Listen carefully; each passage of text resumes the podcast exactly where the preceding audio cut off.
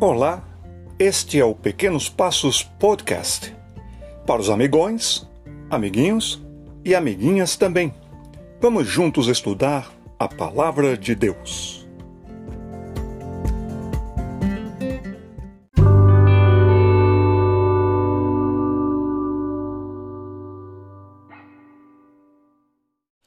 Quando falamos em Deuteronômio, que nós devemos realmente observar a lei de Deus, algumas pessoas podem até retorcer o nariz. Mas a gente não é judeu, a gente não está no Antigo Testamento. Que argumento este, não? A gente não é judeu, mas a lei foi dada aos judeus. A revelação foi dada aos judeus. E não é por ser judeu, é porque aos judeus foram confiados os oráculos de Deus, as revelações e vontades de Deus, e eles guardaram muito bem para a gente. Tanto que Jesus Cristo, que era judeu, ele também cumpriu muito bem toda a lei e ele não a revogou. Algumas pessoas ficam ignorantes quanto a isso. Algumas pessoas chegam a dizer assim: eu só sou do Novo Testamento. Não, crianças, nós somos da Bíblia completa do Gênesis ao Apocalipse. O Novo Testamento só vai ter sentido, fundamento, fundamentação, excelente base por causa do Antigo Testamento.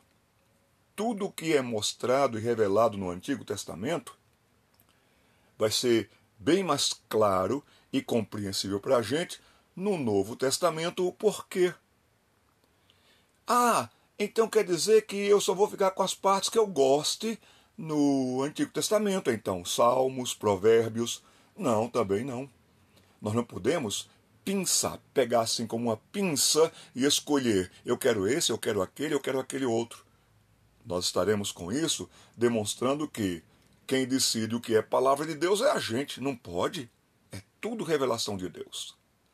Tem coisas do Antigo Testamento que vão ter toda a continuidade, guarde essa palavra, continuidade no Novo Testamento. E nisto nós vamos ter os Dez Mandamentos com a sua continuidade, sim, para o Novo Testamento, do Antigo Testamento para o Novo Testamento.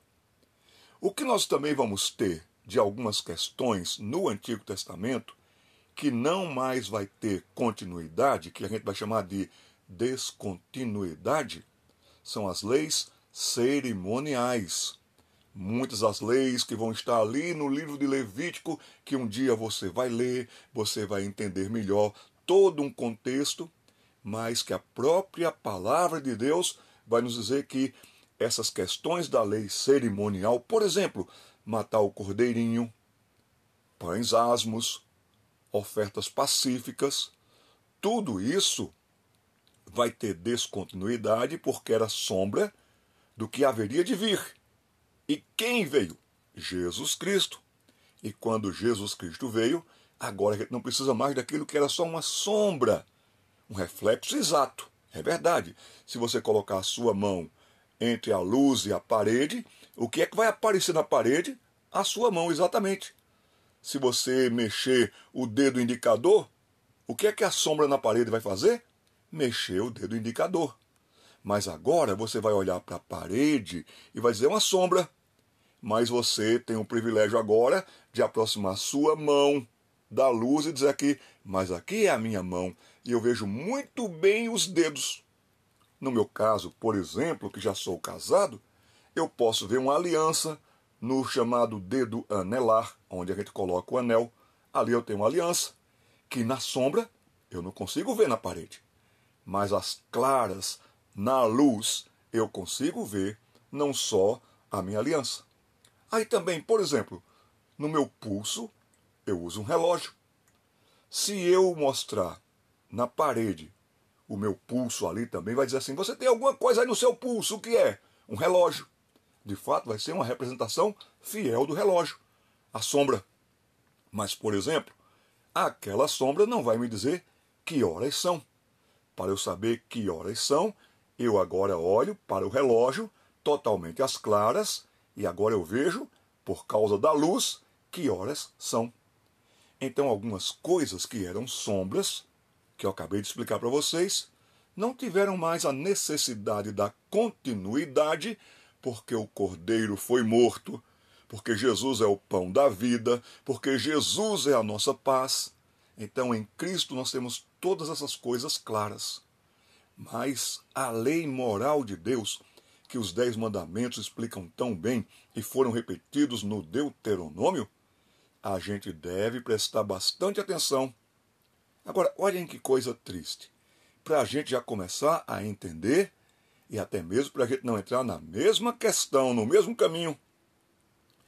De uma maneira geral, há uma grande ignorância em relação à lei de Deus até mesmo entre muitas igrejas. Os Dez Mandamentos foram esquecidos.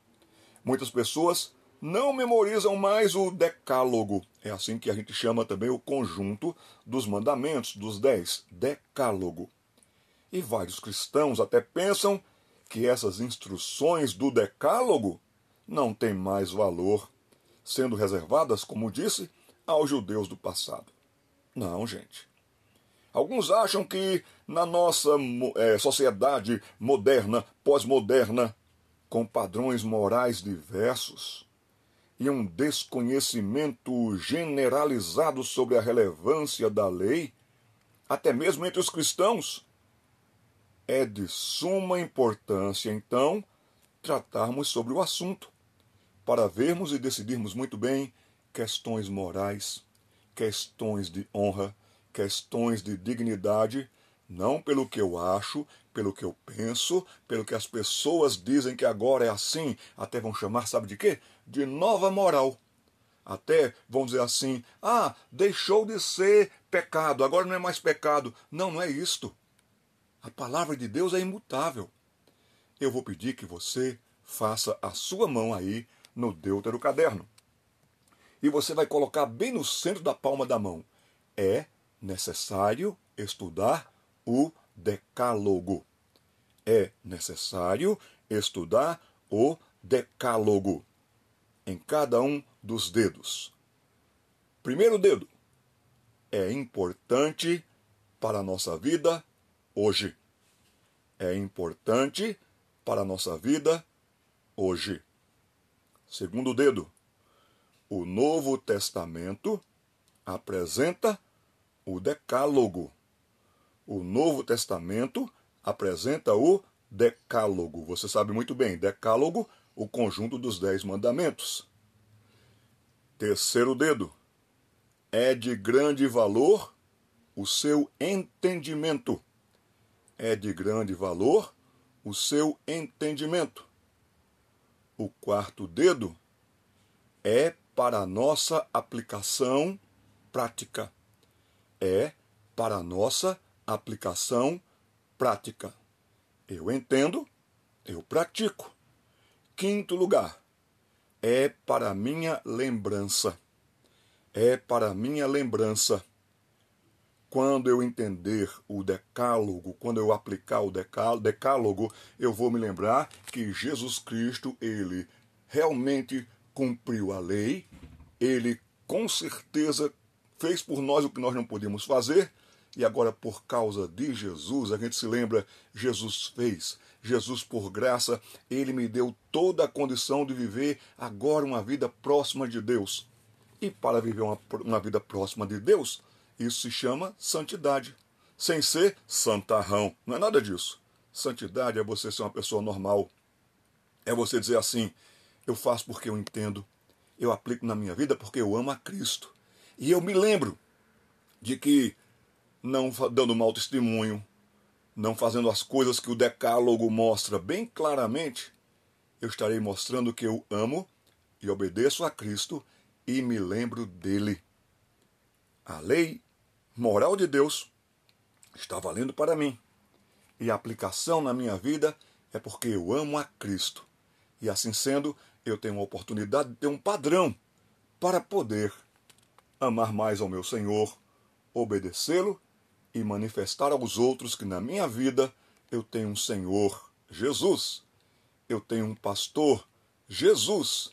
Eu conheço o Filho de Deus que muito me amou, Jesus. e eu quero agradar a Jesus e sempre me lembrar dele. E quando eu cumprir, obedecer, aplicar o que está no Decálogo, eu estarei fazendo isso para a glória de Jesus. Eu estarei fazendo isso para mostrar aos outros que tem um Deus a quem eu amo, eu sirvo, para mostrar aos outros que o Espírito Santo me ensina cada vez mais como entender, como viver e assim seguir adiante. Você vai crescer muito bem se você observar, entendendo o Decálogo. Volte-se para ele. Estude-o. Vai lhe fazer bem. Vá compreendendo aos poucos e vá entendendo bem. Em nome de Jesus. Amém.